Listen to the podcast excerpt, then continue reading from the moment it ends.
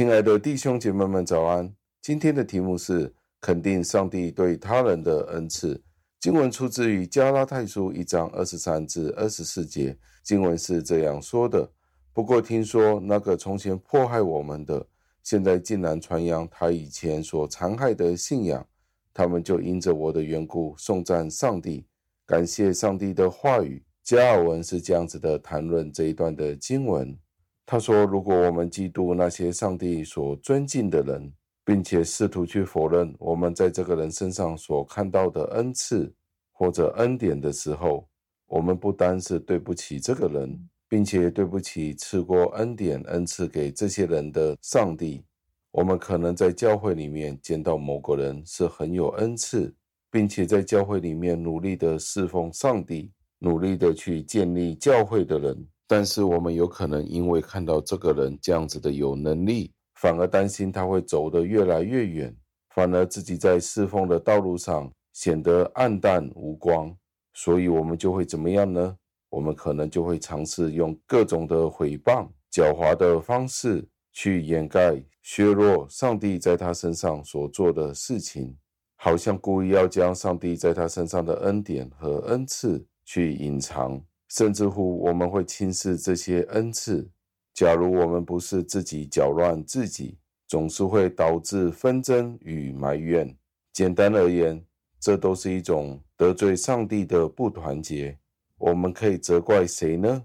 我们应该怎么样的去看待这样子的心情与情绪呢？其实，当我们看低我们的邻舍的时候，这就是一种亵渎上帝了。为什么这样子说呢？因为上帝真正就是要借着他所赐给这些人的这些恩赐，让人知道他的真实。当我们见到一个人身上有圣灵的工作的时候，的印证的时候，但是我们却将这些工作、这些印证，将他踩在脚下，对他们吐口水，甚至憎恨这些恩赐与工作，这难道不就是，这不正是就在破坏上帝的威严吗？虽然我们不能够承认这样子的事实，但是我们却也不能改变这个事实。我们必须注意经文在这里所说的：当信徒们见到上帝在保罗身上所做的工作的时候，他们就可以从保罗的身上找到上帝的荣耀。这也告诫了我们：当上帝将恩赐给过了我们或者其他人的时候，目的就是要将属于他的荣耀归回他自己。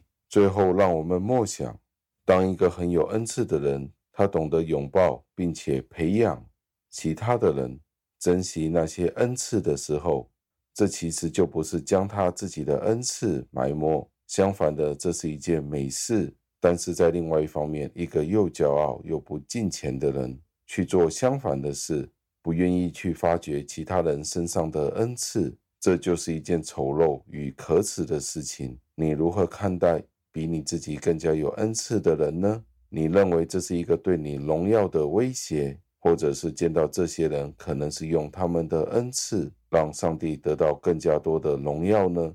让我们一起祷告，亲爱的恩主，今天的这一段经文对我们是一个非常好的提醒，令到我们见到在教会里面弟兄姐妹们有不同的恩赐，以致我们可以互相配搭。见到人家比我们更加有恩赐的时候，我们懂得发掘、培养，并且颂赞，因为这是借着您自己的恩典得到荣耀的时候。求您教导我们，懂得在从人的身上见到不同的恩赐，而且懂得互相的搭配。求您垂听我们的祷告，是奉我主耶稣基督得胜的尊名求的。阿门。